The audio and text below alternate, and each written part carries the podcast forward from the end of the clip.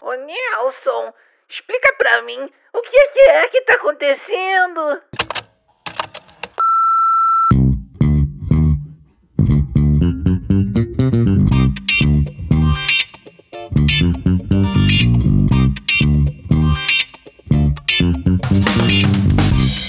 Salve, raça humana! Chegou a hora de soltar os bichos, chegou a hora de queimar o sutiã, de ser feliz, de participar daquela reunião de condomínio delícia que rola às quartas-feiras, bem na hora do time entrar em campo. Então é isso, bate no peito, levanta a bandeira e grita com a gente. As cartas até estão boas, o jogo é que não tá legal. Então a gente embaralha e dá de novo. E é claro, nessa corrente pra frente, eu não tô sozinho não. Quem é que tá comigo? Quem é que tá comigo? Ela, que já chega abraçando a causa, recolhendo os vira-lata caramela do meio da rua para levar para casa. A nossa executiva sênior da Legião da Boa Vontade, Fernanda Loureiro.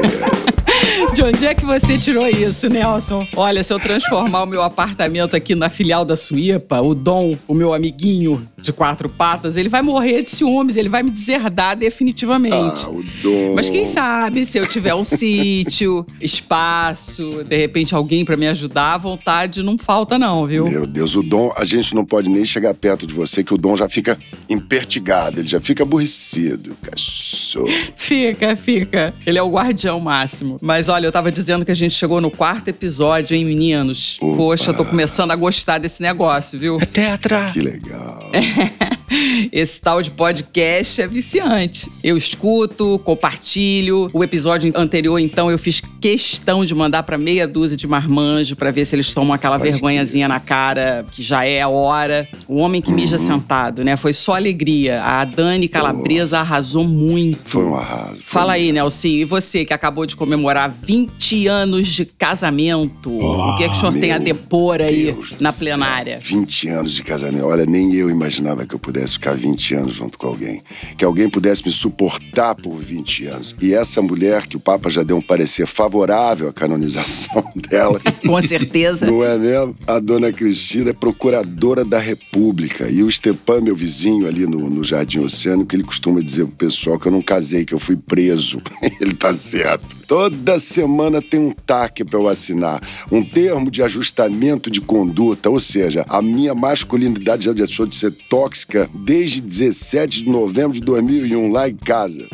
Mas o Pedro Figueiredo que mandou a real mesmo. Gente, foi, foi- olha, a gente ainda tem muito pra mudar. Eu mesmo ainda vivo escorregando em casca de banana, correndo atrás do prejuízo, porque a conta é nossa e a gente é que precisa pagar. Não é não? Então vamos embora, já com a mão no telefone, ligando pro gerente, sabendo se vai estourar o limite do meu cheque especial, eu chamo ele, o meu fiador. O cara que já vem juntando latinha de alumínio pra trocar por cerol e linha 10, e aquele que de bica, tenteia, dá linha, mas não voa na mão. O nosso Benjamin Franklin da Leopoldina, André de Santos.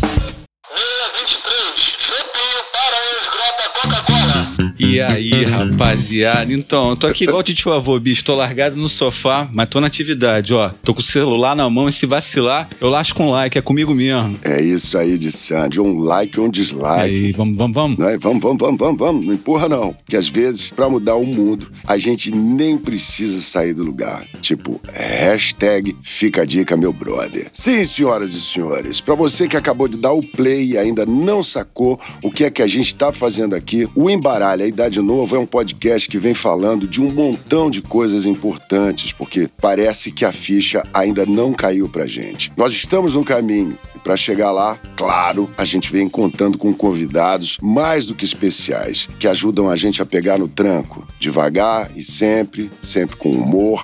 A gente vai apertando a tecla SAP para falar de comportamento humano, meio ambiente, economia, cultura pop e o que mais tiver difícil da gente entender. E se você quiser embaralhar com a gente, cola no nosso Telegram. Segue o nosso canal para receber o que rola por lá, bastidores, notícias, muito conteúdo especial para você jogar algumas coisas a mais na cachola. O link do Embaralha no Telegram tá aqui na descrição desse episódio. Vamos que vamos? Todo mundo pronto? Partiu, Fernanda partiu. pronta? De Sandes, partiu? Tô pronta. Que beleza! O tema do episódio de hoje é Enfiando o dedo onde você é chamado. E para botar as cartas na mesa, aqui com a gente dois ativistas, duas figuras bacanérrimas, pessoas que vêm dando exemplo incentivando muita gente a refletir e mudar seus hábitos para construir um futuro melhor para todos nós. Com vocês, Fernanda Cortez, ela que é comunicadora, palestrante, apresentadora, ambientalista, pensadora da nova era e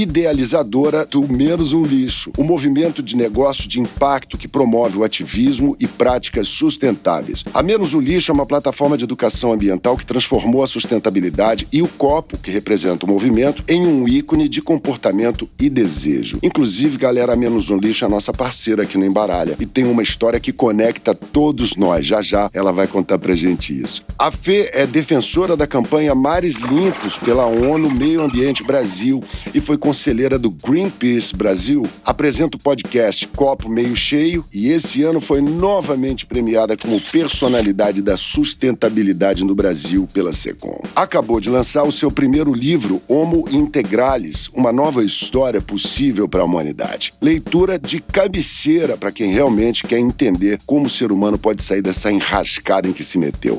Fê Cortez, muito obrigado, querida, pelo seu tempo aqui no Embaralha. Seja muito bem-vinda.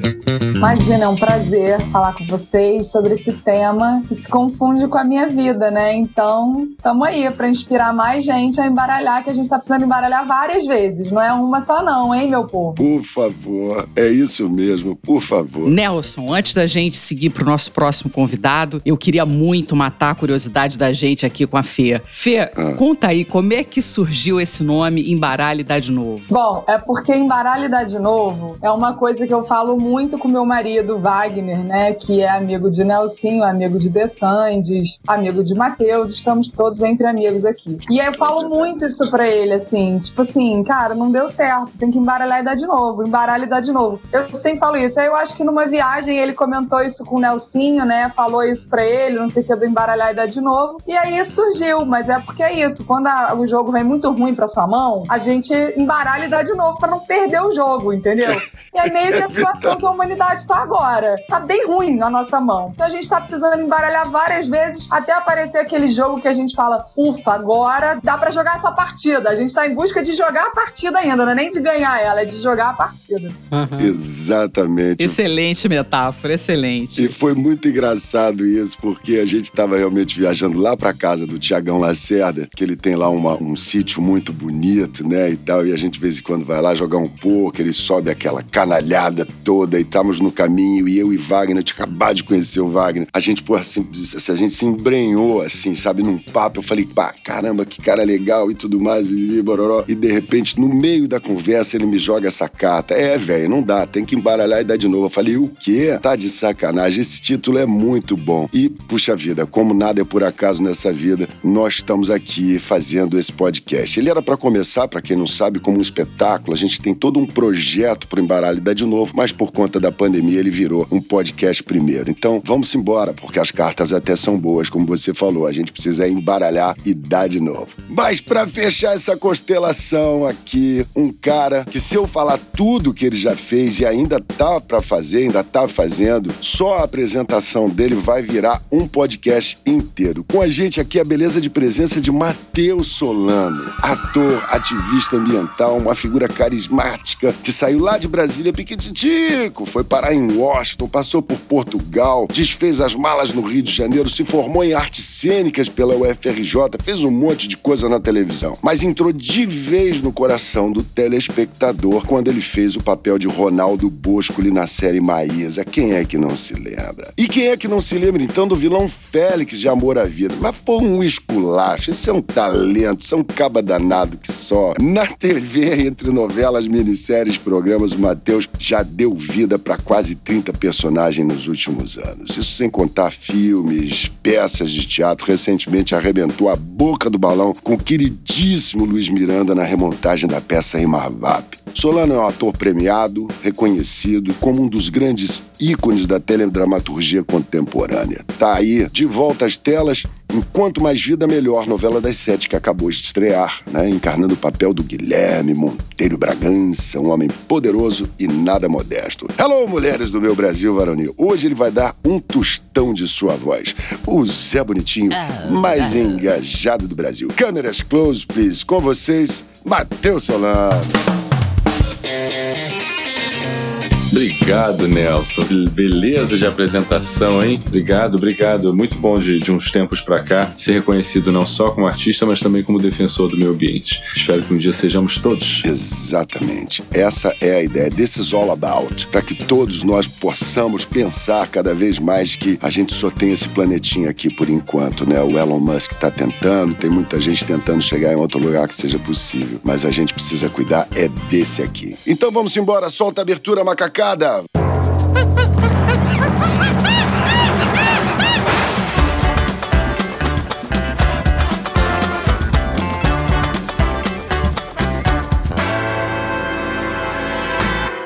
Bom, quando a gente falava em ativismo, se você pesquisar sobre o assunto nas últimas décadas, alguns nomes são figurinhas repetidas e carimbadas. Eu vou citar aqui os principais, por exemplo, a blogueira Ioane Sanches, que denunciou a crise político-social em Cuba, a paquistanesa Malala, que vem lutando pelo direito à educação das mulheres, o jornalista Julian Assange, que jogou no ventilador aquele bando de documentos comprometedores, o famoso Wikileaks, a professora Tarana Burke, que deu nome aos bois expondo a ação dos assediadores, a figura por trás do hashtag MeToo. E mais recentemente, a jovem Greta Thunberg, que vem levantando sua voz e alertando as autoridades sobre as ameaças climáticas. Sabe o que, esses nomes têm em comum? São exemplos vivos de como a transformação digital está amplificando a nossa voz. Quem nunca viu ou recebeu um post de reclamação ou insatisfação passando pela sua timeline? De repente, boom, um milhão, 2 milhões de likes. Aquilo é tipo assim, é uma loucura o que, que a gente pode chegar, o que, que a gente pode atingir só com um post ou uma colocação, né não? É incrível, Nelson, é incrível o alcance, a velocidade e como é que isso impacta realmente milhões de pessoas. E essa mobilização toda online, ela pode vir a ser realmente mesmo uma grande pedra no sapato para muitas empresas, como foi o caso daquela marca Heinz, aquela do ketchup, sabe? Uhum. A população da cidade de Leamington, em Ontário, no Canadá, que é um lugar conhecido tradicionalmente por ser a cidade dos tomates, começou a boicotar a Heinz a partir justamente de um post que foi publicado no Facebook.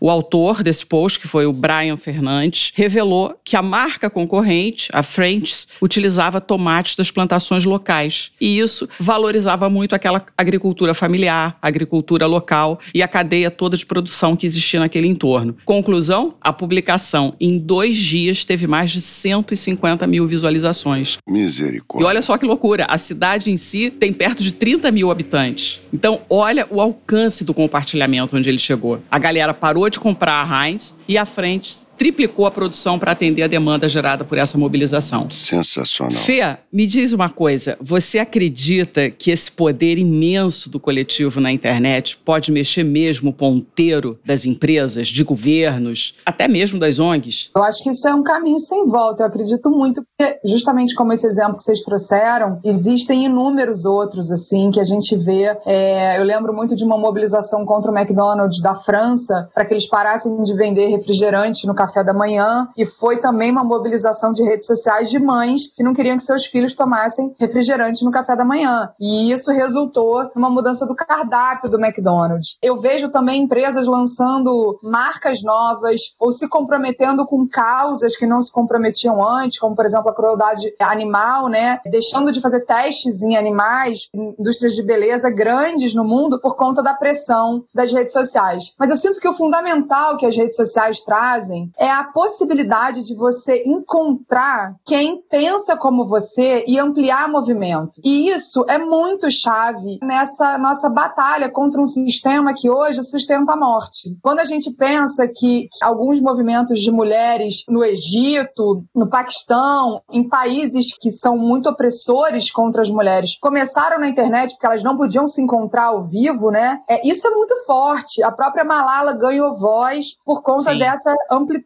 que ela teve nas redes sociais. Porque senão Uhum, aquele fato teria verdade. sido abafado ali. Então não dá mais pra gente abafar fatos hoje, né? Existe muita fake news, existe, existe muita, muito compartilhamento de histórias que não são verdade, mas as histórias que são verdade, elas acabam ganhando tração. E eu acho que pela primeira vez, assim, a gente está entendendo o que, que é o poder do coletivo. Porque a gente não tinha essa dimensão, que o sistema funciona de um jeito que não quer que a gente acredite no nosso poder enquanto indivíduos, muito menos enquanto coletivo, senão a gente destrói esse sistema político, econômico, é, é, das indústrias, é, enfim. Então, eu sinto que a gente ainda está entendendo como usar essa ferramenta, que é uma ferramenta, e pode ser usada para o bem e pode ser usada para o mal, é usada para causas positivas e também é usada de uma forma negativa, mas pela primeira vez a gente está tateando de forma muito tangível que a mobilização de um coletivo, seja com abaixo assinado, seja com denúncia, seja com compartilhamento de posts, ela tem uma capacidade grande de mudar a realidade. A gente viveu isso no Menos um Lixo, por exemplo, na aprovação da lei contra o canudo. É, foi uma mobilização do Meu Rio, que é uma plataforma de denúncia, né, de, de, de panela de pressão, eles chamam pressão política, que contactou a gente, porque a gente tinha acabado de lançar uma campanha com várias, vários famosos, o Pare de Chupar, uma campanha contra canudos, e a gente ativou a rede do Menos um Lixo para assinar um abaixo assinado, para pressionar o então prefeito do Rio, Marcelo Crivella, a sancionar essa lei contra a distribuição, venda de canudos plásticos na cidade do Rio de Janeiro. E aí ele aprovou essa lei porque tinham muitas assinaturas. E essas assinaturas a gente conseguiu na mobilização dessa rede. Hoje, não tem nenhum estado no Brasil, se eu não me engano, que não tenha uma lei similar e tem centenas já de cidades que copiaram essa lei e que bom, essas leis foram aprovadas, então o cerco está diminuindo. E começou através de uma campanha nas redes sociais, o Pare de Chupar, e uma mobilização nas redes sociais de, de coleta de assinatura. Então, sim, a gente tem esse poder na mão. A gente precisa é ter maturidade e inteligência de como usá-lo.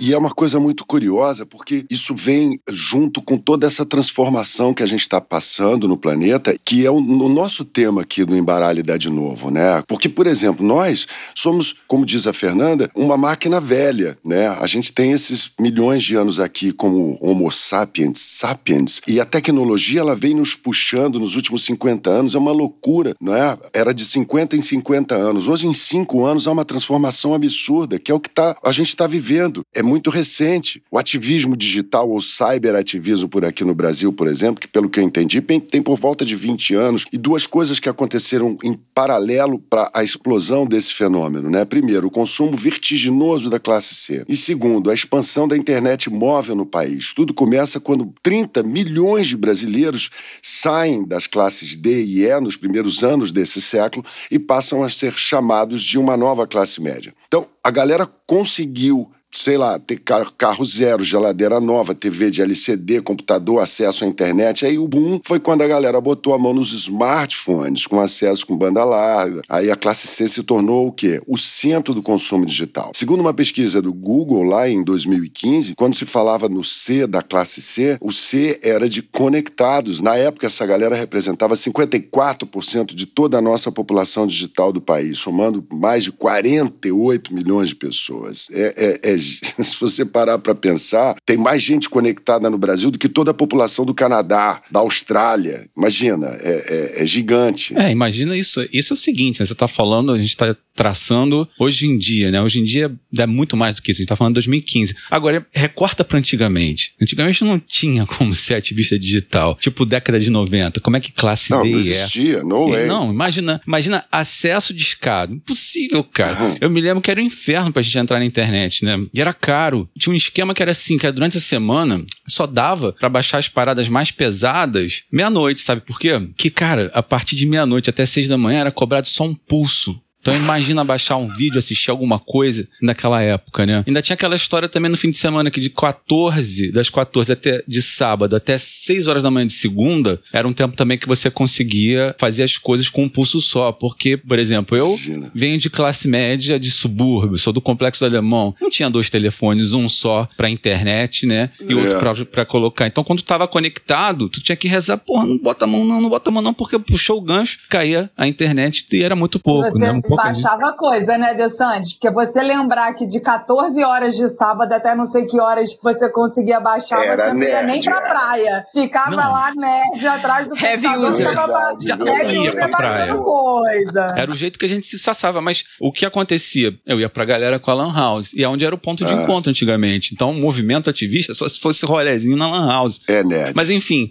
era como a gente se conectava antigamente. Mas, Matheus, pra mim hoje em dia é o seguinte, ó, a realidade é completamente diferente. A gente tá falando aí de uma galera com um dispositivo na mão, todo mundo acessando o tempo todo, YouTube bombando, Twitch, TikTok, Instagram, bando de plataforma de streaming, de entretenimento. Então, a galera tem diversão o tempo todo e toda hora no celular, né? Eu quero jogar uma carta aqui. Se antes da transformação digital, né, já era difícil levar o povo pro teatro, como é que fica agora? Por exemplo, assim, bancar uma peça de teatro hoje em dia é uma espécie de ativismo cultural, na tua opinião? Ah, com certeza. De alguma forma, todo movimento cultural hoje em dia é, é um ativismo, né? É uma resistência a um movimento muito forte de, de mecanização, de automatismo, que não começou agora com o smartphone, né? Eu acho que isso vem de- desde o pós-guerra. E, bom, mas eu, eu acho, por, por outro lado, né, que a experiência que a gente tem no teatro ela é cada vez mais rara e por isso cada vez mais especial, né? Não tem como morrer o teatro, porque o teatro é o que a gente está fazendo agora, nesse exato momento. Então, é, a gente faz teatro o tempo todo. Mas,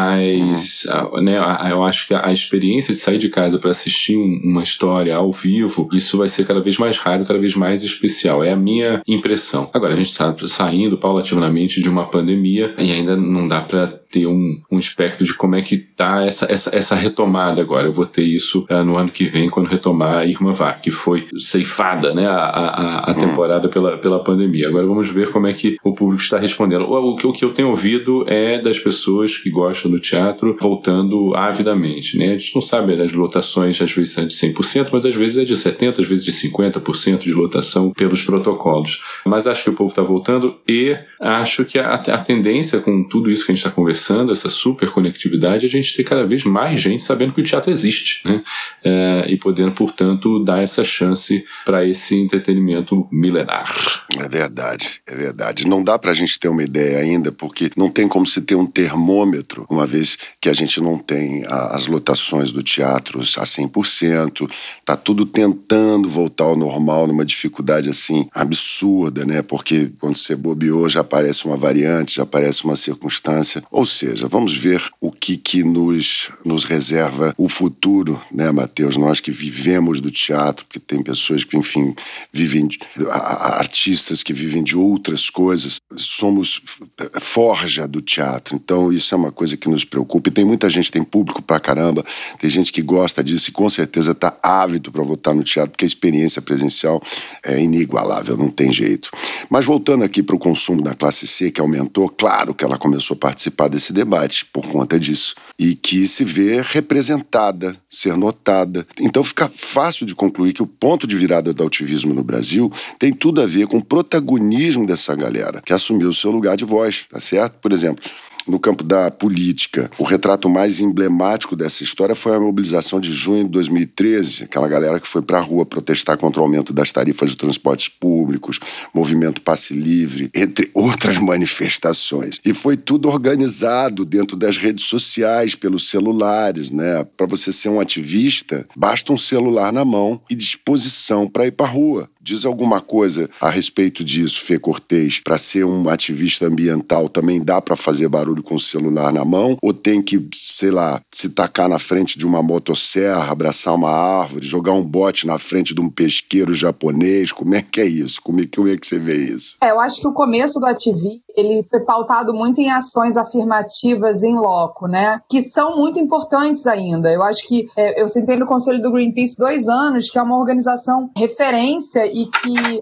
muito do ativismo veio da forma como o Green, como é, lá atrás o Green começou a fazer ativismo. E era assim, né? É, o caso emblemático deles foi se colocarem na frente de um, de um navio pesqueiro que estava pescando baleias. Então, como impedir isso? Vários já foram presos por tentar impedir desmatamento da Amazônia. É muito difícil ser ativista no Brasil. As pessoas acham que é simples, que é fácil, mas é bem complexo, é bem complicado, bem perigoso, né? O Brasil é o país que mais mata no mundo, mata, E de Chico assassina. Mendes, né? Exatamente, né? É, só que essa, essa possibilidade hoje da gente fazer as denúncias nas redes sociais e as denúncias alcançarem um espectro de pessoas e um tamanho muito maior, talvez você fazer uma ação presencial se não fosse coberta pela mídia, eu acho que esse é um grande pulo do gato. Só que eu sinto que o ativismo ah, digital, ele também precisa vir acompanhado do ativismo é, presencial, digamos assim. Eu acho que nada substitui uma Candelária lotada de pessoas, né? Uma Rio Branco, um centro da cidade no Rio de Janeiro, uma Paulista lotada de pessoas protestando contra é, alguma coisa, porque essa mobilização começa no digital, então você fica sabendo da manifestação, por exemplo, no digital e você termina no offline, no presencial. Porque eu também sinto que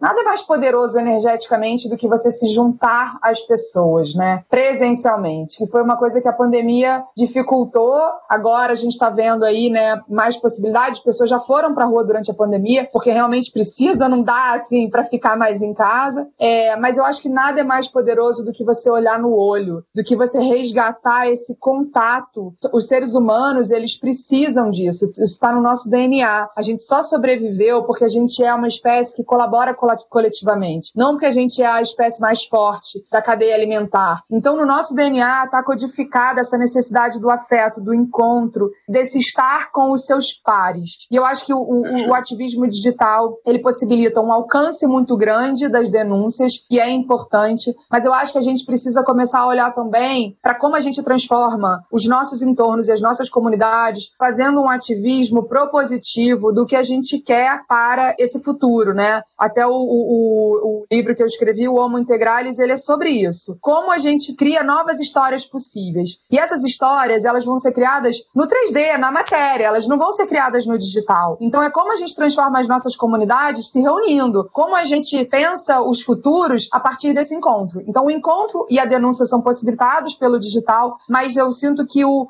a transformação ela acontece no presencial, porque a gente vive no presencial. Essa ilusão de que a gente vive no digital é uma grande ilusão. A nossa vida acontece no presencial, né? Sim, você Pô, falou uma coisa perfeito. muito bacana, Fê, porque assim, o online, ele na verdade passa a ser um grande gatilho disparador, né? Ou para denúncia, ou para mobilização, ele é um gatilho. Agora, o, o fenômeno mesmo do coletivo, ele vai acontecer na presença, no físico. É preciso que as pessoas estejam ali todas no mesmo campo, se entreolhando de alguma maneira, né? E sabendo que todas estão ali para se dirigir para uma causa única, né? Ou em defesa, ou fazendo apologia de alguma coisa que lhes seja mais cara. Mas eu queria muito aproveitar esse símbolo que foi trazido aqui agora também. Eu acho que para que esses encontros offline, esses encontros presenciais, ah, né, para lutar por alguma coisa, para defender alguma coisa, não sejam episódicos, esse afeto tem que começar dentro de casa, né? Ai, sim. Porque senão vai ser ativista só da, daquele encontro, só daquele momento. Ah, que bom, eu fui, pronto, já fiz a minha parte. Vai virar estilo. Fiz o dever de casa. É, é, e existe muita coisa que pode ser feita dentro de casa para você ser não exatamente um ativista, é, é, mas um defensor do meio ambiente nas suas ações no dia a dia. E eu acho que isso te cria uma consciência que vai te colocar naturalmente interessado em participar de movimentos e coisas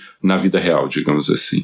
Porque essa conectividade toda, a gente sabe, é, esconde uma super desconexão, né? Citando lá o Uhum. Ailton Krenak, que a gente tem que parar de desenvolver e voltar a nos envolver, como disse a Fernanda, né? Olhar no olho, estarmos, afetarmos uns aos outros, né? Acho que só a partir daí que a gente consegue alguma coisa concreta. E a internet, que dá essa facilidade de todo mundo falar o que quer e ser visto por todo mundo, acaba que oferecer um novo conforto. É uma espécie de esmola virtual. Você bota, cita a, a hashtag, bota lá o negócio e pronto. Aí você já Uhum. fez a sua parte, né? E isso é muito pouco, né? Mas eu acho que tem que começar por a gente se afetar pela, pela questão, né? Não é nem pelo problema, pela, pela questão, né? Que a questão não é resolver um problema, a questão é a gente voltar a se, conex, se conectar conosco, né? E fazer essa vida fa- fazer um, um sentido mais profundo, né? Enfim, falei. Sim, Até porque, não- Matheus, o que a gente constrói fora é reflexo do que a gente é dentro. Então, quando a gente reclama de um Perfeito. sistema político, de um sistema social, de um sistema econômico, ele está sendo construído com base na consciência de um coletivo. Então, se a gente não se trabalha dentro, se a gente não regenera relações, a gente vai sempre construir fora sistemas que são degradantes, que degradam as pessoas, que degradam o ambiente, porque a gente precisa se regenerar para a gente conseguir construir fora sistemas de fato regenerativos. Então, é exatamente isso que você está falando. É um caminho bem difícil, né? É um caminho bem difícil. A gente fica olhando a galera que é uma mudança muito superficial, assim como o Matheus falou. Vou só ali dar um rolezinho pra fazer o meu estilo, pra pintar na foto, pra fazer um selfie, que eu tô aqui tranquilo, mas sempre é uma jornada mais complicada, né, Fernando? É, é, tudo que vocês estão falando tem muito a ver com a teoria integral, né, do Ken Wilber. Ele fala muito disso. E, e essa coisa tem que começar de dentro mesmo, né? Para ter o coletivo, precisa antes ter o indivíduo. Esse indivíduo precisa estar muito alinhado com o que ele pensa, com o que ele sente e com o que ele é no mundo de fato, para depois pensar em partir para alguma coisa com um grupo. Agora, o fato de, às vezes, ser um movimento mais superficial, ou como disse o Matheus, às, vezes só para se livrar da culpa, né? Só para dizer, ai, fui lá contribuir, ou fui lá, assinei o avaz, ou fui lá.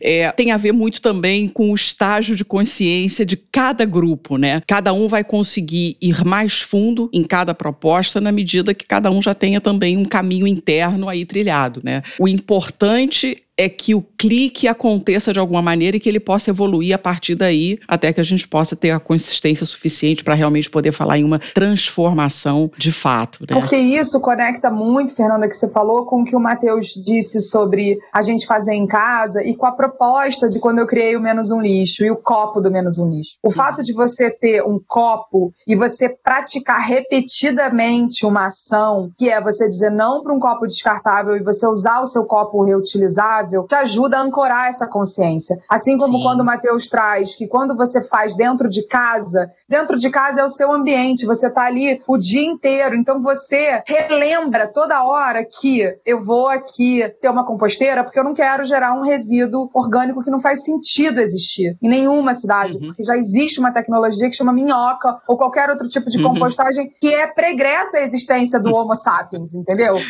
E lá vamos nós, lá vamos nós, e lá vamos nós. Eu queria aproveitar esse gancho da compostagem e perguntar para você, Matheus, isso me fez lembrar o seguinte: o cineasta, o Fernando Meirelles, né? Para quem não se lembra aí do pessoal que está ouvindo, ele é um grande diretor de cinema, ele fez Cidade de Deus, ele foi também um dos responsáveis pela cerimônia de abertura da Rio 2016. Ele é um ativista bem envolvido com as questões de mudança climática e etc. Ele disse em algum momento que plantar árvores dá mais prazer do que fazer filmes. Você arriscaria parafrasear o Meirelles e dizer que compostar dá mais prazer do que fazer novelas? É uma pergunta tricky. tricky, tricky, né? São prazeres diferentes, absolutamente. Mas se a gente falar num, num sentido mais amplo, né? Sem dúvida, quando você planta uma árvore, ou escreve um livro, ou tem um filho, né? Ou tem essas, uma dessas grandes eh, atitudes de envolvimento mesmo, né? De, de, de reconexão e tal. Isso é muito poderoso. E fala também dessa cola que nos une a essa consciência ambiental, né? Que é uma cola que já existe, né? É muito importante falar que o ativismo, ou a defesa do meio ambiente, a luta pelo meio ambiente, a sustentabilidade, isso, nada disso está fora, né? Isso está dentro da gente, né? A gente escondeu isso tudo com um monte de tralha que a gente inventou, né? Um monte de brinquedo, como diz o Ailton Krenak, que a gente inventou para esquecer que a gente vai morrer, e ao invés de se conectar, né? Então é um, é um caminho de volta, né? Quando a gente fala em ser mais sustentável e, e, e presta atenção nessa, nessa questão. É, mas são, são prazeres é, diferentes, né? Claro que tem Sim. horas que eu tô fazendo novela que eu falo, poxa, eu podia estar plantando uma árvore, viu? Mas tem horas que eu falo, poxa, eu não queria estar em outro lugar. Claro, porque um é o prazer do ofício, né? Do ofício, É. da entrega pro ofício, o outro é o prazer É. existencial, né? Que é mais macro. Que planta árvores também, né? A gente, eu acho que como artista, a gente tem uma capacidade muito única, singular e especial na nossa profissão, que é de plantar semente em quem assiste, né? Sementes de pensamentos, sementes que vão fazer a gente colocar em xeque nossos preconceitos. Então, é, eu acho que a gente planta muita coisa também de outra forma. Com certeza, plantam sim. Na pesquisa do livro, eu me deparei com um dado muito interessante de uma pesquisa que foi feita, que o que mais ajuda a gente a aumentar a imunidade é o altruísmo. O altruísmo, quando você tem é, atitudes altruístas, que é você fazer pelo coletivo, né, pelo bem comum, é uma das coisas que mais traz bem-estar para o ser humano e aumenta a imunidade. Então, se você pensar biologicamente, o que mais aumenta a sua imunidade, ou seja, aquilo que mais contribui para a evolução da espécie, porque aumentar a imunidade é a contribuir para a evolução da espécie, né? Você vai viver mais e melhor. É você fazer o bem pelo outro. Isso não é gratuito. Isso é um código do nosso DNA e da nossa, da nossa forma de existir que diz que, ao invés da gente é, praticar do lado oposto o medo, o ódio, a violência, que é o que mais abaixa a nossa imunidade, né? O medo dizem que é a emoção que mais abaixa a nossa imunidade. Sim. A gente praticar o altruísmo é o que mais aumenta. Então, assim, se a gente quer viver bem, a gente tem que viver pelo coletivo. E isso está muito atrelado ao plantar árvore. O plantar árvore hoje é uma atitude que diz respeito ao coletivo, porque provavelmente você nem vai ver aquela árvore, dependendo do- do- do da espécie, ter o seu florescimento maior, né? Sim. Se você plantar uma espécie que vive 400, 600, Câmaras, mil né? anos, você não vê. Então, o que, que você pode fazer pelo coletivo que vai te trazer tanto prazer? Servir. E aí, ao mesmo Com tempo, certeza. você se beneficia disso. E é uma lógica que a gente precisa relembrar e resgatar, porque ela tá no nosso DNA. Sim, porque a gente não veio com essa configuração à toa, né? Exatamente. E a gente não faz parte dessa matriz da natureza com esse tipo de habilidade, ou de característica, de comportamento, ou de código, à toa Sim. também, né? É uma questão de parar um pouquinho, como o Matheus falou, se conectar um pouquinho, né? Entender como é que a gente faz parte desse todo, né? E a partir daí poder começar a realmente implementar algumas mudanças que façam, tenham um impacto real, né? Isso é questão de prática, né? A gente tem que trazer, introjetar essas coisas no dia a dia, senão a gente não traz pra matéria, né? E aí, Fê, deixa eu, vou pegar aqui um, um gancho, cara, pra gente falar de uma coisa que eh, você tinha falado de fake news e tal. A gente agora tá vivendo, assim, um momento muito, muito delicado, né? Porque antes da escalada das fake news, desse fenômeno da pós-verdade, a realidade pra gente, ela era projetada por uma lente das instituições, da ciência, das autoridades. Aí as informações, apesar de serem centralizadas, elas tinham, sei lá, um double check, tinha uma coisa ali que assegurava que aquela informação era verdadeira. Agora a gente está vivendo é um mundo pós-institucional. Aí você vê, tipo assim, sei lá, figurinhas como Marcelo Tchernobyl, cara, que é um luxo desconhecido, mas ele aí se acha mais sabido do que Einstein, sabe mais de física do que Einstein e tal. E a galera tá com muita dificuldade de entender as coisas, de separar uma coisa da outra, né? Aí a pergunta que eu te faço, é, na tua opinião, tentar explicar o óbvio para as pessoas hoje em dia virou uma bandeira? É uma causa pra gente abraçar? Pergunta difícil, De Sandes, porque eu sinto que a causa pra gente abraçar nesse momento não é sobre explicar a verdade. Porque a mente racional, ela é levada pra onde você quiser levar. Se você assiste um filme sobre a Terra plana, eles explicam tão bem que talvez você até acredite, sabe? Porque eles juntam um dado, que vem um outro, e aí você não sabe, né, assim, sem essa checagem, o que que faz sentido de, né, o que que é a realidade. Aí você fala, ué, gente, mas será que a Terra é plana mesmo? Isso é a mente racional. Eu sinto que a bandeira pra gente levantar é a gente conectar com a nossa intuição. Porque mais do que nesse momento, a gente precisa ouvir a voz maior, que é a voz dessa fonte, desse grande mistério, do que a gente chama de universo, do que a gente chama de natureza, do que a gente chama de Deus, algumas pessoas, né? É mais importante a gente conectar com isso, pra gente ver que próximos passos a gente vai tomar, do que se aquilo que a pessoa tá falando é verdade ou não é verdade, sob um ponto de vista apenas de um tipo de inteligência que é, sei lá, a inteligência racional, a nossa racionalidade, né? A gente tá perdendo muito tempo, eu sinto, discutindo coisas que, no fundo, assim, não são importantes pro que é mais importante, que é a gente alicerçar a agenda da vida, que é a gente regenerar relações, que é a gente regenerar o planeta. Então eu acho que isso é, isso é tudo distração. Você ficar perdendo seu tempo no o que o fulano falou, o que o ciclano falou, esse influenciador, o outro, não sei o que, não sei o que. É claro que não dá pra gente ter fake news vindas do governo, por exemplo, né? Institucionalizadas por pessoas que não podem fazer isso. Ou de grandes veículos de mídia. Isso tem que ser criminalizado, porque isso é um uso da informação indevida pra manipulação que não pode acontecer. Agora, enquanto indivíduos, eu sinto que esse momento pede mais do que a busca pela verdade, a busca pela conexão. E a conexão, ela respeita outras verdades, que não significa que eu vá agir a partir daquele ponto e nem acreditar que a Terra é plana, mas mais do que, sabe, esse explicar o óbvio para as pessoas, é como que a gente ensina as pessoas, ajuda as pessoas, né? Eu ouvi isso até o Yuval Harari falando numa palestra, a raciocinarem, a distinguirem o que é verdade do que não é. Porque ele falou uma coisa que faz muito sentido. Ele falou assim: as crianças agora precisam ser, ser ensinadas a como juntar informações e fazer as perguntas corretas. Porque os sites de busca estão aí com toda a informação do mundo. As pessoas precisam aprender a juntar essas informações para que elas tenham a capacidade de identificar o que que é verdade e o que que não é. Mas mais do que isso, o que eu sinto que faz sentido para regenerar o planeta é a gente se conectar. É verdade. Tem um livro do Bonder recente é, que é muito bacana que eu acho que toca nessas questões, que chama Alma e Política, e que ele fala das nossas inclinações. Então não adianta também a gente ter informações se a gente tem intenções tão claras. Tem- a gente tem que acabar com as nossas inclinações. Isso tem a ver com essa polarização que a gente está vivendo. A gente abraça a primeira verdade que vê, que vai corroborar com aquilo que o nosso grupo pensa. Né?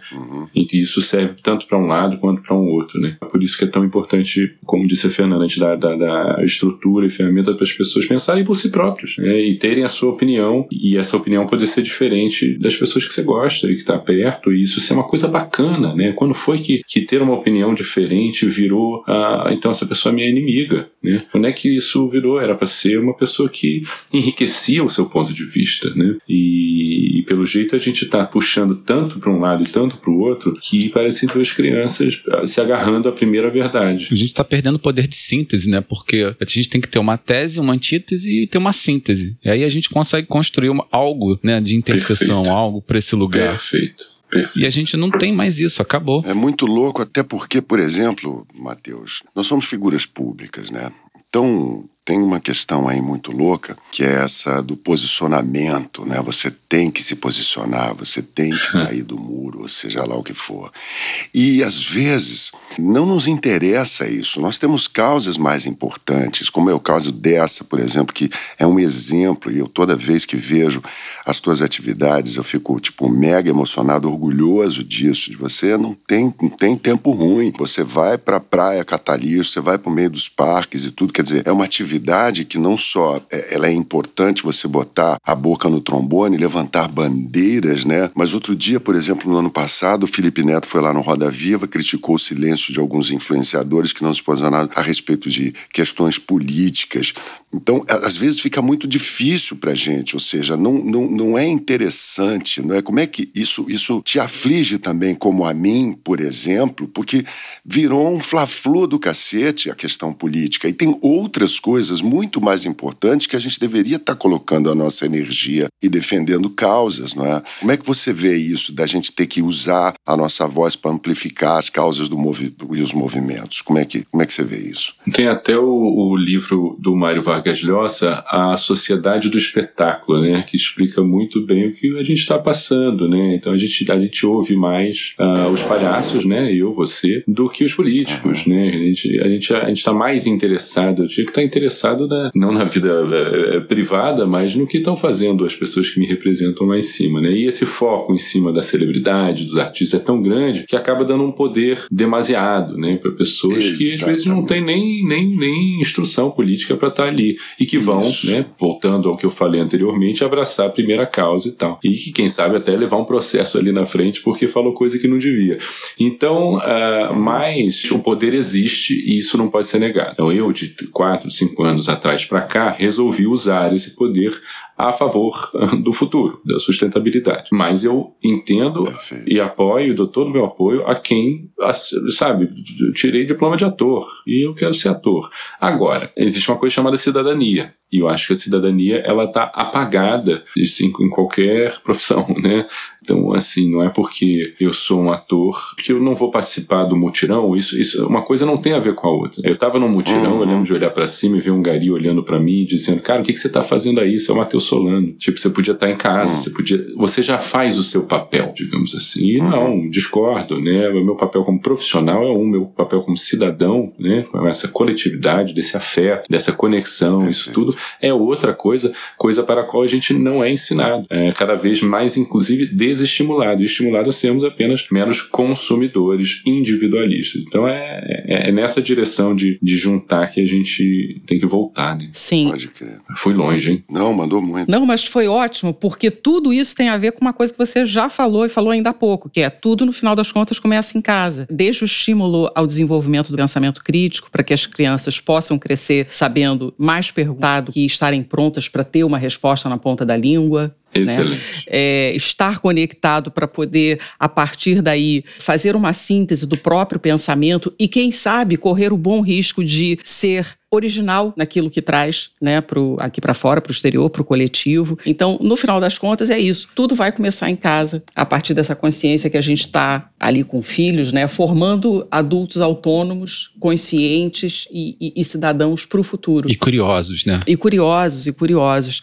Fê, deixa eu, eu, eu te colocar uma coisa aqui que eu penso muito. Eu tenho uma opinião sobre a diferença entre militância e ativismo, né? Eu, eu às vezes tenho a sensação de que rola muita confusão no emprego dessas duas palavras, né? Para mim, militância, assim, de cara, tem a ver com o ideal partidário, é, com regras que têm que ser seguidas, com disciplina, claro, né? Não tem muito espaço para experimentação, é, existe um comando, existe algum tipo de controle, uma centralização de poder. É, na militância existe essa visão mais longo prazo, né? Para tudo. Já no ativismo, é, não tem um establishment, sabe? Não tem, não é assim institucional, é sempre mais horizontal, é, as coisas são menos engessadas, pelo menos aparentemente. Por outro lado, essas demandas são muito mais urgentes, né? É tudo para ontem, é para já, as coisas têm que acontecer logo. Você, como ativista, você sente essa pressão do tempo, essa exigência de que as coisas precisam se resolver o quanto antes? Você fica eco-ansiosa, digamos assim? Nossa, eu acho que esse é o grande.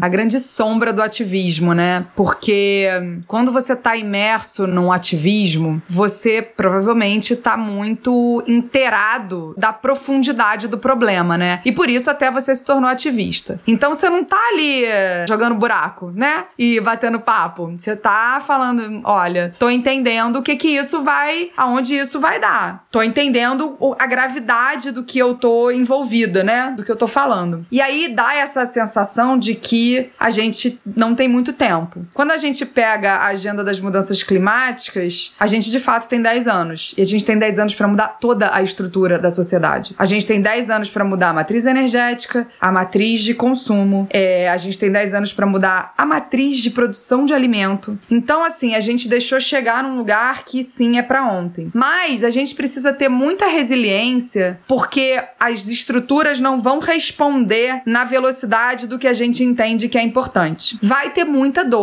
vai ter muita perda e vai ter a situação vai ficar ainda muito pior. E a gente precisa ter clareza disso, assim, né? A gente precisa ter, ter, ter certeza disso, porque isso vai acontecer. Então, a gente fica o tempo inteiro entre vamos fazer pra ontem, mas aonde termina o meu ativismo e começa a minha saúde mental, física? Porque eu sinto, eu vejo muitos amigos ativistas exaustos. E a questão do ativismo, ela é tricky, ela é uma pegadinha no sentido de quando você é ativista, você tá sempre numa polarização entre olhar pra luz e olhar pra sombra, olhar pra luz e olhar pra sombra, olhar pra luz e olhar pra sombra, agir propositalmente e propositivamente pra mudar, que é olhar pra essa luz e entender a sombra que tá ali. Então eu acho que se você não tiver um limite muito grande entre a sua ação, o seu servir e uma válvula de descompressão e entender que o tempo, ele é o tempo que der pra ser, porque eu vejo as pessoas muito doentes. E aí, o que que acontece com a eco-ansiedade? A pessoa paralisa. Quando a pessoa tá muito ansiosa com essa eco-ansiedade, ao invés daquilo ser um motor propulsor pra uma ação, ela entra numa, numa, num, tipo, cara, não vai dar tempo, não vai,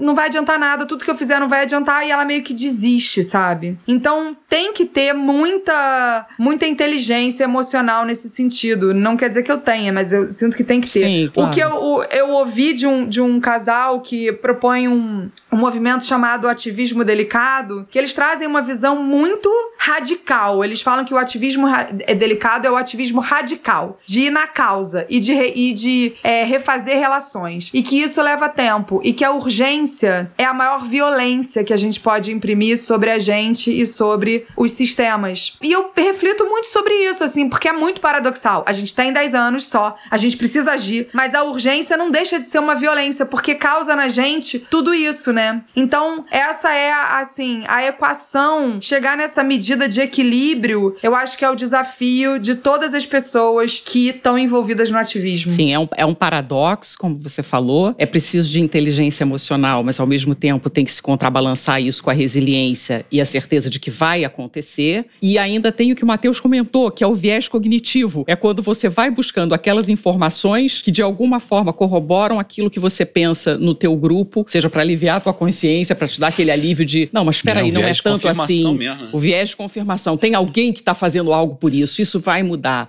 É, é um paradoxo e, e é um desafio é realmente imenso que a gente tem aí por diante. E as gerações que estão por vir. Só que o tem alguém fazendo algo por isso é o pior posicionamento que alguém pode ter. Exatamente. Porque nesse momento a gente precisa de todo mundo. Claro. Nin- Ninguém pode ficar de fora. Então o que eu mais detesto ouvir e de mensagem que eu recebo é: ai, por mais pessoas como você. Eu recebo muito essa mensagem. E isso, eu, eu, vo- eu volto sempre pra pessoa falando assim: olha, deixa eu te falar, eu sou igualzinha a você. A minha única diferença pra você é que eu levantei a bunda da cadeira e resolvi fazer alguma coisa. Mas assim, eu não sou Matheus Solano, nem Nelsinho, não sou atriz, eu não vim de um lugar que eu já tinha essa exposição e eu acho que o Solano é uma das pessoas que melhor usa isso. Ele criou um grupo Mudar pra Preservar, ele tá sempre estimulando outras pessoas a entenderem que esse poder vem com responsabilidade. A gente tá muito focado só no poder. A gente precisa olhar pra responsabilidade que a gente tem de ter voz. E todo mundo tem voz dentro dos seus microcosmos de relação. Então, todo mundo tem que fazer, não é nem pode fazer. Todo mundo tem que fazer, porque senão é muito pesado pra quem tá liderando o movimento, pra quem tá à frente. E aí isso gera um desequilíbrio sistêmico. E a Terra tá o tempo inteiro tentando se equilibrar. Então, qualquer desequilíbrio sistêmico é antinatural. Em algum momento aquilo vai ter que se equilibrar. Então, a gente precisa de todo mundo. Não é porque existe a Greta que você pode sentar e falar, ah, então vou consumir o que eu quiser, vou fazer o que eu quiser, que a Greta tá lá. Claro. É, O, o Cortella tem uma frase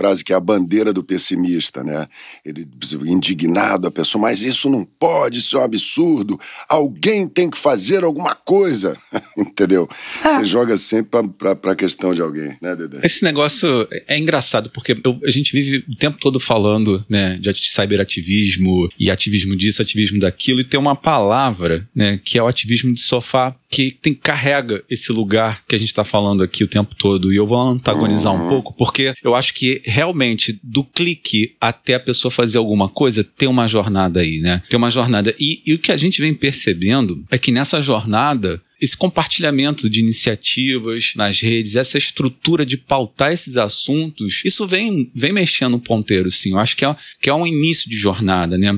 As plataformas, por exemplo, essa que a gente já falou aqui, a Vice, a Change, que representam essa opinião pública ali, numérica, para ajudar a fazer o advocacy, né? Fazer ali a classe política entender que a opinião pública está fazendo peso, né? Você também tem as plataformas de crowdfunding, né? De financiamento coletivo que, tipo, Benfeitoria e Cartaz, tá ali fazendo, injetando recurso para que causas e movimentos se sustentem. Isso não existia antes, né? E aí, Matheus, Deixa eu te perguntar uma coisa. Você que lida muito com a audiência ali por causa desse canal direto, qual é o teu termômetro? O que, que você consegue trazer pra gente de informação desse estímulo, desse retorno da audiência? É, eu, eu volto para aquela questão da intimidade, né? Eu acho que é, a, a defesa do meio ambiente tem que começar no nosso íntimo, né? Não tem que ser para inglês ver. Então eu fico com a, com a pesada a, tarefa, né? Por ser a figura pública e por ter os seguidores, as pessoas que gostam do meu trabalho como ator, eu sou o que dá o puxão de orelha e que aponta uh, para os três dedos que nos apontam quando a gente aponta para alguém e para a necessidade da gente se incluir na solução, né? Mas eu chamo muito atenção uh, também para uma hashtag que eu uso que é um gesto muda. Quando a gente toma um gesto, esse gesto muda o nosso olhar e é uma bola de neve do bem. Não tem como a gente voltar atrás, né?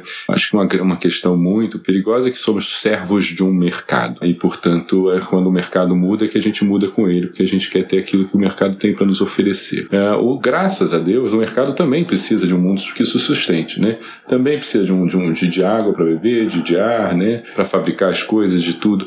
Então, é o único caminho possível. A sustentabilidade é o único caminho possível, né? Um mundo que não se sustenta, um mundo insustentável, a gente, pronto, e não é o mundo, né? É a nossa civilização. São, são, são, estamos falando de ser humano, não estamos falando do planeta, né? Até porque o planeta está cagando pra gente. Exatamente. E quando a, a Fê fala de eco-ansiedade, né? É engraçado, porque o eco carrega em si a própria luta contra a ansiedade, né? O tempo da natureza é outro tempo, não é o tempo da, da ansiedade, né? A gente está plantando. E quando a gente, enquanto eu, assim, eu só relaxei enquanto ativista quando eu tive essa grandeza de perceber que eu estou plantando tâmaras e que eu não vou colhê-las, né? Quem vai colher são meus netos. Quando você tem essa, essa visão mais holística, mais ampla, né, tudo fica mais sereno. Falta para o ser humano reconhecer que essa pequeneza que ele é, é na verdade gigante, né? É quando a gente reconhecer o gigantismo, né, da, de ser poeira de estrela, né, é que a gente vai realmente se conectar. É, e falando em conexão, tá na hora de bater aquele fio lá pra Idade das Pedras. Vambora, vambora chamar ele, né? Vambora escutar as respostas memoráveis do homem das cavernas mais sagaz da podosfera. O que será que o nosso cavernoso especialista tem a dizer para nós? Homo sapiens? Nem tão sapiens assim, né? Australopitaco, qual é a cartada para virar esse jogo?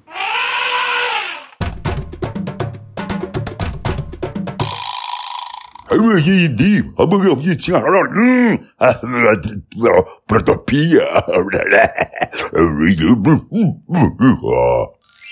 É, hoje o nosso amigo arrancou essa da boca de um pterodáctilo. Não foi utopia nem distopia. O australopitaco falou protopia. Esse termo a gente nunca ouviu. E para explicar do que se trata, nós convidamos André Carvalhal, uma das autoridades mais influentes quando o assunto é sustentabilidade. Ele é consultor, professor, palestrante, apresentador e autor de quatro livros com mais de 100 mil cópias vendidas. Entre eles, o best-seller Como Salvar o Futuro Ações para o Presente. Vamos ver o que ele tem a dizer? O conceito de protopia não é novo, apesar de ser pouco difundido por aí. É muito mais comum a gente ouvir falar em utopia, aquela fantasia de futuro, uma visão muitas vezes otimista, esperançosa, de um mundo quase que perfeito e que olhando para a realidade às vezes pode parecer até difícil de ser alcançado ou então de distopia, que foi como a gente aprendeu a ver o futuro pelas lentes da ficção científica, e representa um mundo mais apocalíptico, alarmista, destrutivo, considerado por algumas pessoas como pessimista, mas que para outras pode parecer até mais próxima da realidade. Só que o futuro, é, como eu tenho repetido por aí, ele vai ser bom ou ruim de acordo com as nossas ações no presente, com aquilo que a gente fizer hoje. E é aí que entra a protopia.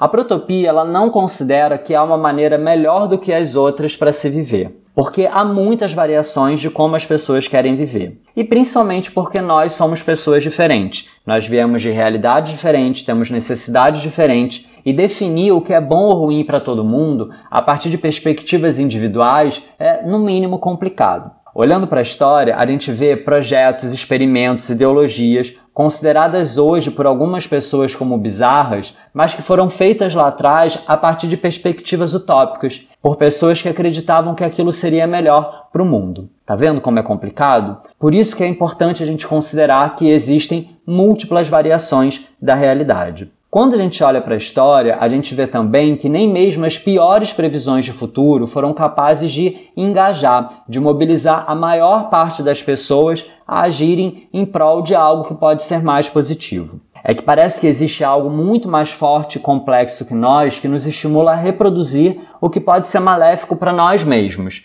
E eu acredito que você pode pensar em vários exemplos do seu dia a dia. Então a protopia, ela fala sobre a possibilidade da gente viver uma vida melhor hoje, construindo um futuro em comum. se organizando em rede, buscando pessoas que queiram servir de inspiração prática para outras pessoas que estão fora das suas redes através da propaganda positiva das suas ações. A protopia, ela nos sugere que ao invés da gente fantasiar ou lamentar o futuro, que a gente pense nele de forma ativa, incremental, a partir de perspectivas de melhoria, de evolução e de aperfeiçoamento, e não de perfeição. E principalmente de ação, com a consciência de que o futuro da nossa espécie ele é resultado das nossas escolhas, dos nossos hábitos e principalmente da nossa dedicação individual e coletiva. É isso aí, chegou aquela hora da gente virar o jogo e mostrar que a mão tá boa e que ainda temos algumas cartas na manga. Eu vou aproveitar aqui que o Matheus trouxe, falou da demanda voraz do mercado, né, que meio que vai ditando ou tentando influenciar o, o nosso desejo, né, o máximo possível, e perguntar para a Fê o seguinte: você que vem liderando, né, tantos diálogos dentro de empresas, você tem se aproximado dessas lideranças debaixo de um guarda-chuva de sustentabilidade. É, e hoje em dia a gente fala muito em ESG, né, a tal da governança ambiental, social e corporativa. Mas é difícil da gente acreditar que em um ambiente tão competitivo como o ambiente corporativo, como o mundo dos negócios, esses conceitos que estão numa dimensão mais da natureza, das causas, é, possam vir a ter uma agenda real para os executivos, né? para os que estão no topo da pirâmide do mundo corporativo. Geralmente, o que a gente vê é que quando as empresas embarcam nesse tipo de narrativa, né, compram essa narrativa, normalmente, pelo menos a gente tende a achar aqui do lado de fora, é que é uma carona no marketing, né? aproveitar a modinha do momento e ficar bem na fita. Pela tua experiência, você acredita que nesse mundo dos negócios, que por acaso é um mundo ao que eu ainda pertenço, porque eu tenho um pé cá e o lá, possa existir um futuro para uma espécie de ativismo corporativo verdadeiro, genuíno, ou como alguns costumam dizer, a empresa cidadã, ela tem gás para existir? Ela é o único caminho, porque o consumidor está cada vez mais ligado nisso, no que é mentira, no que é verdade, no que é greenwashing, no que é, é proposta de valor. Não está aceitando mais e comprando tudo. Claro que não é todo consumidor, mas é um movimento sem volta esse. Mas principalmente porque essa responsabilidade entrou no mercado financeiro. Então, quando os grandes fundos começam a se manifestar, aí as empresas começam a. Opa, peraí, eu não vou ter dinheiro no mercado. Então, o que, que eu preciso fazer? Mudar. Então, não dá pra gente. O Homo Integralis, né, a proposta do livro, ele fala muito sobre é, uma sociedade. O Ken Wilber também fala isso na teoria integral, que a gente precisa integrar tudo. Não existe fora. E não existe fora em nada. Então não tem como você deixar o sistema financeiro fora da agenda ambiental. E é isso que as pessoas estão percebendo. Se você continua tendo subsídio para o petróleo, já prova que neoliberalismo não existe. Você está subsidiando alguma coisa. O livre mercado é uma, é uma fake news. Então, Sim. como é que você ainda tem, né? Só sempre bom lembrar. Como é que você ainda tem subsídio para o petróleo no momento que a gente precisa migrar para energia renovável? É meio esquizofrênico, não é mesmo? Então, por isso que as regras têm que ser claras. E o ISD, ele vem atender a uma demanda dupla dos consumidores, mas principalmente dos fundos de investimento que começaram a limitar os aportes em negócios que não são negócios que prezam o mínimo. E aí a gente tá falando ainda do mínimo, né? A gente não tá falando do que pode ser feito. Mas a gente vê propostas como o Sistema B, né? Ao menos o lixo é a empresa B, como o capitalismo consciente, como alguns outros movimentos que estão percebendo que não faz sentido uma empresa existir se não for para ela resolver também uma questão da sociedade sociedade, porque ela tá imersa nessa sociedade. Então não adianta ela fingir que ela vive numa bolha, porque o Elon Musk ele pode pegar todo o dinheiro dele e nunca mais voltar de Marte quando ele conseguir. Inclusive, eu acho que ele deveria ser proibido de voltar. Porque uma pessoa que tem esse dinheiro todo e quer resolver Marte, não quer resolver as questões do planeta, não merece habitar esse planeta. E as empresas que querem lucro a todo custo, sem entender minimamente que elas são responsáveis pelo aquilo que elas estão fazendo e elas serem punidas por isso nos mecanismos que hoje existem, também não podem mais existir, entendeu? A gente precisa criar uma outra ética. E é sobre isso que a gente está falando. O ISD é o começo de uma visão de uma outra ética. E eu acredito que as empresas que vão ser realmente valorizadas num futuro próximo são as empresas ativistas. Porque a gente está perdendo a crença nas instituições, o poder das instituições de verdadeiramente resolver problemas estruturais, né? Que a gente está vendo acontecer em vários lugares do mundo. Então a gente vai ter que ter um, um mix, uma participação de todo mundo, da sociedade civil, muito cidadã e voltar a entender o que é cidadania, que o Matheus já falou. A gente gente esqueceu, a gente acha que a gente é só consumidor. A gente vai ter que ter instituições mais fortes, a gente vai ter que ter empresas que se posicionam de verdade. Porque não vai dar mais pra fazer uma campanha na, na televisão ou em qualquer outra mídia, né? Que a televisão nem, nem é mais a grande mídia, e achar que todo mundo vai comprar aquilo como era nos anos 80, como era nos anos 90, que todo mundo acreditava. Eu acho que a gente tá vendo, né, uma, uma mudança em todo o sistema. E a agenda ESG é uma agenda sem volta. Ela ainda é entubada e as pessoas ainda não sabem como fazer dentro das empresas, porque é uma lógica muito nova. Mas Sim. ela é um caminho sem volta, na minha visão, né? A gente tem visto também os Sleep Giants, né, cara, que é uma coisa que tá, não é no viés né, da dimensão climática só, é uma questão mais ainda de, de perseguir né, um ideal, de não bancar né, mais a desinformação, de não, das empresas prestarem atenção no que elas estão fazendo com o seu investimento de mídia, aonde está ali sendo jorrado dinheiro para sustentar o velho mundo, sustentar as coisas que não são mais alinhadas com esse novo momento. Então, eu acho também que o futuro está levando a gente para esse lugar, porque não só o consumidor se transformar, voltar a ser cidadão, né? Que a gente já foi um dia, já lutou muito para poder votar, para tirar isso da mão das oligarquias, enfim, a gente tem esse direito da cidadania, mas eu acho também que a própria sociedade ela está se organizando para fazer essa cobrança, né? De forma sistêmica, assim, e sistemática ao mesmo tempo.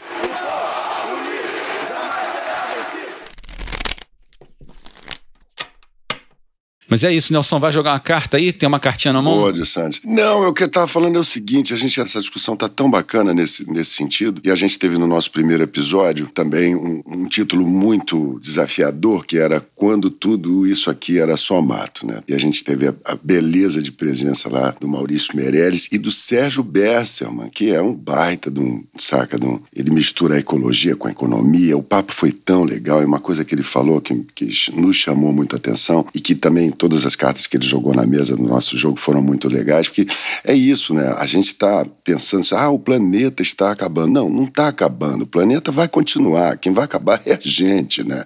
Então, a gente tem que cuidar é da gente, é dessa raça humana, é uma questão mesmo de preservação da espécie e de altruísmo, tudo isso que a gente está falando. E a carta que eu queria jogar é de um cara chamado David Attenborough.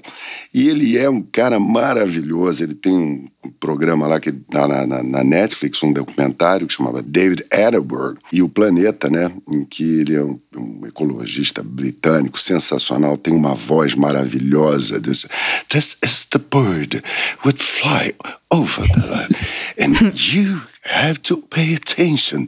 What happened with this nature? Look at this. How beautiful. Eu, desculpa, eu sempre que eu tenho essa mania de ficar trazendo sempre para um jeito mais, jogar um, uma carta de palhaçada, né? E o que, que chamou muita atenção é que ele narra com uma tristeza, né? Um impacto que a gente vem causando no meio ambiente, né? Que está colocando a gente num rumo de extinção. O Mateusão, me diga uma coisa, essa é uma pergunta trick também, mas é legal jogar essa carta para ver o que, que você pode contribuir.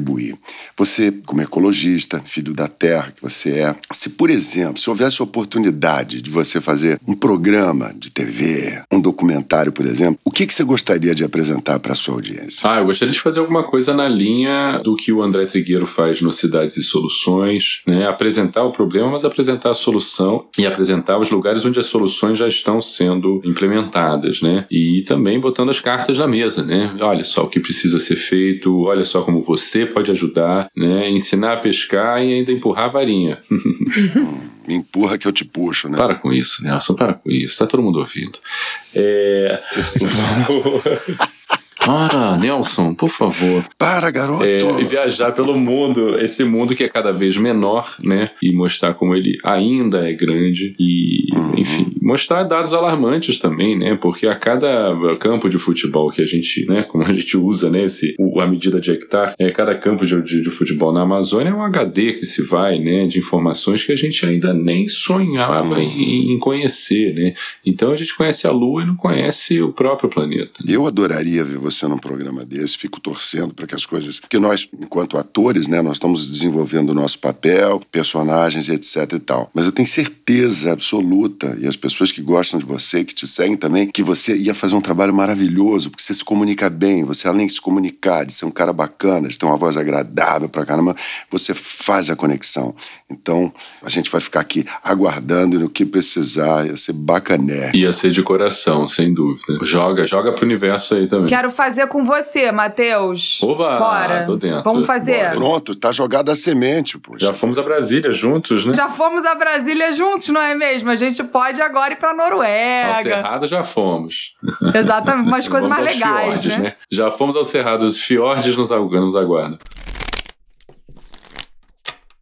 Eu vou aproveitar aqui agora e vou jogar a última carta aqui. Peninha, já tá terminando, tá no final. Mas Aham. eu tenho a impressão de seguinte, ó, cegonha, tava sobrevoando ali o Jardim Botânico. É, falta pouquinho pro Tito chegar nessa história. Hum, e muita coisa vai mudar na vida da Fê Cortez. É, ela vai ter que desacelerar. E é o momento que ela vai literalmente abraçar uma outra causa pequenininha, né? Que vai começar ali. Então, Fê, eu queria o seguinte: eu queria que você narrasse pra quem tá ouvindo a gente agora aqui, né? Que nova história possível pra humanidade é essa que você vai contar pro seu filhinho que tá chegando? Ai, The Sandes, é uma história assim. Era uma vez um- uma espécie que habitou o planeta. E essa espécie, ela tinha muitas, muitas, muitas qualidades, inteligências e potências. Só que ela acabou focando em uma potência só, em uma qualidade só. E aí ela ficou muito desequilibrada. E aí ela perdeu essa capacidade de se conectar com o que estava no entorno dela, que era abundância, vida, que era beleza. Ela bloqueou o maior centro de poder que ela tinha, que era o coração. Em um dado momento, ela começou a perceber que estava tudo cinza, que estava tudo escuro, que estava tudo difícil de enxergar, difícil de viver. E aí ela foi tirando os véus e as camadas e buscando como ela poderia voltar a ver aquele mundo colorido que sempre foi colorido e que continuava sendo colorido. Ela que não estava conseguindo enxergar. E aí aconteceu uma mágica desse despertar desse centro de poder que era o coração. E aí, quando essa espécie começou a ouvir mais o coração do que esse superpoder que ela achava que ela tinha, que era da mente, ela começou a fazer, realizar mágica. E a mágica dela se potencializou com a mágica do que ela chama natureza. E aí a vida voltou a florescer. E nunca houve um tempo no planeta de tanta abundância quanto esse tempo depois de tanto sofrimento. Porque a chave, a virada de chave, estava em perceber que o tempo do sofrimento acabou. A gente não tava mais aqui para viver esse tempo. E aí essa espécie mudou de nome. Ao invés de sapiens, aqueles que se autodenominam sabidos, ela virou integrales, aqueles que se autodenominam integrados com o todo. E foi nesse momento de mundo que Tito nasceu. E Tito pôde viver um mundo colorido, junto com outras crianças que também vieram aqui, já com outro chip, a brilhantar e fazer parte dessa mágica, fazer bruxaria, fazer mágica para ajudar esse planeta tão abundante a se regenerar. Que Muito linda. Que coisa linda, que coisa linda. É esse o nosso motivo. This is all about. É por isso que a gente está aqui e a gente criou esse espaço de conversação que é o Embaralha e Dá de Novo. É, chegou a hora que o mestre dá a cartada final e vira o jogo de uma vez por todas. É aquele momento que a gente esquenta o coração. Com vocês, Charles Darwin. Sonhar é a capacidade de enxergar o futuro dentro da cabeça. Muitos vão falar que trata-se de imaginação sem fundamento, fantasia, ilusão, utopia. Outros vão dizer que o sonho é fruto de um corpo sem atividade, guiado pelo cérebro em catarse, uma viagem lisérgica que não tem conexão com a realidade. Mas tem aqueles que acreditam que sonhar é a única forma de manter a sanidade. Esses sonham acordado mesmo.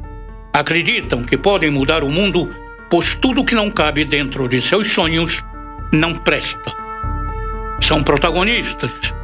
Vivem contagiando as pessoas ao seu redor, movendo montanhas e correndo contra o tempo, porque cada segundo conta. Suas bandeiras, suas paixões, seus amores. Dizem por aí que eles são ativistas, mas no fundo, no fundo, eles são gente como a gente. A diferença é que eles têm a mente fixa na conquista de seus objetivos. Eles colocam o sonho à frente dos desafios, enquanto nós só nos permitimos sonhar quando conseguimos ultrapassar os obstáculos. Sonhar não é recompensa. É a mãe de todas as causas. Por isso, só vamos dormir tranquilos quando cada sonho sonhado estiver apontando para um futuro de paz e abundância para todos nós. Puxa vida, olha, não tem espaço no meu coração para agradecer a presença de vocês. Que coisa boa poder ter você, Matheus, a gente que já se conhece há tanto tempo, já se admira, se curte, e poder passar esse momento aqui, um olhando para a cara palhaça do outro, trocando ideias tão legais.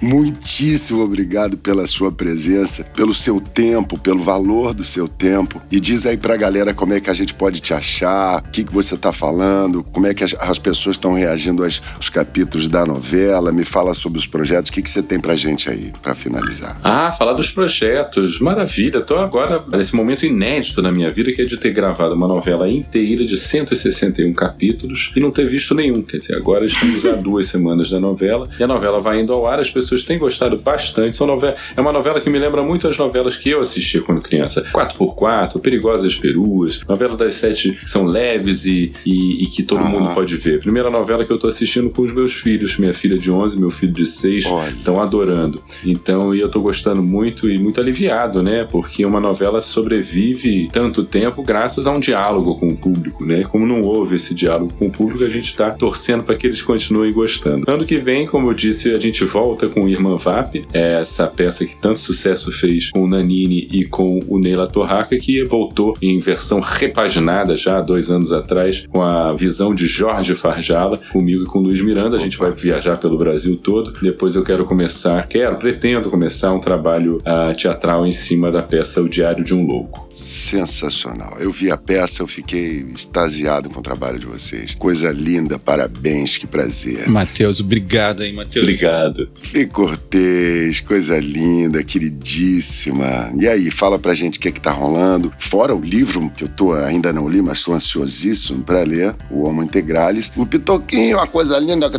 Haiti, do menino, garoto, garoto, moleque, como é? Conta pra gente o que que você tá sentindo, como é que... E como é que a galera te acha, menos um lixo. Faz a tua... Como dizia...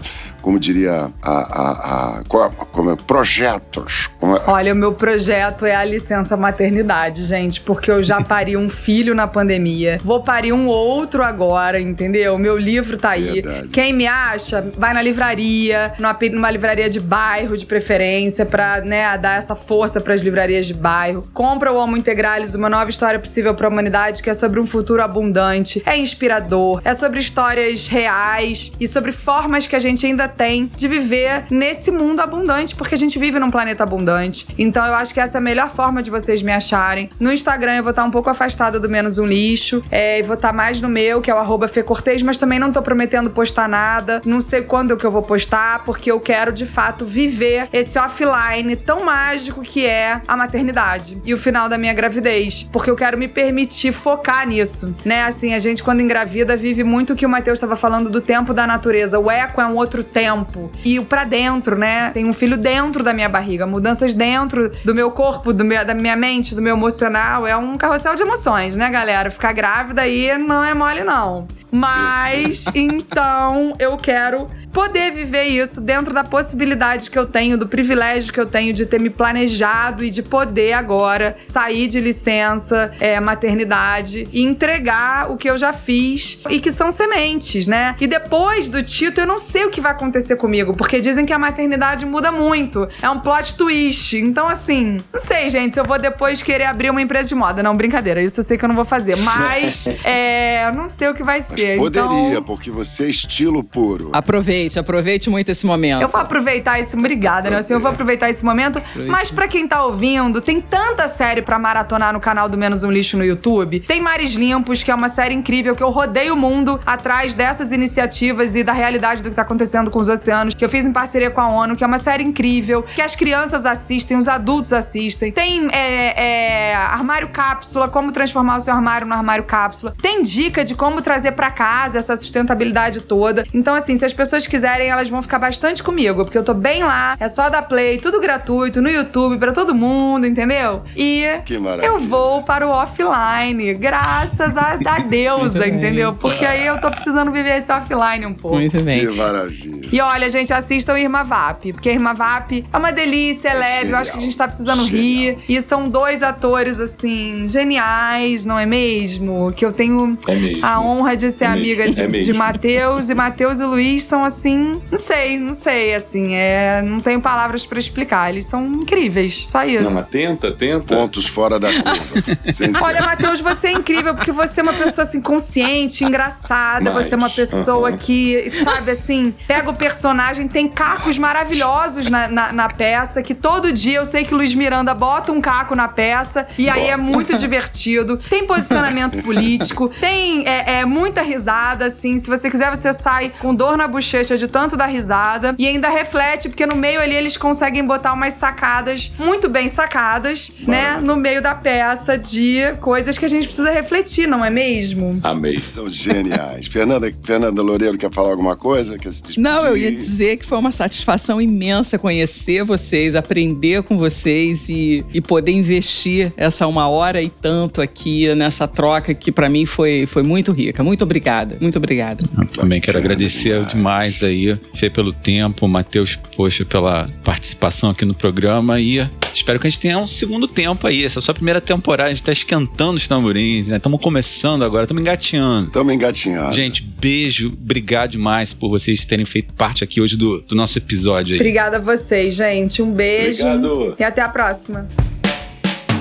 E para você que escutou a gente até o fim, obrigado pela sua atenção, que é a sua maior demonstração de generosidade. Segue a gente para escutar os próximos episódios e tem muito pano para manga. Manda perguntas, dúvidas, sugestões, puxões de orelha, sinal de fumaça, aqui a casa é sua, porque as cartas até são boas. O jogo é que não tá legal, então a gente embaralha e dá de novo.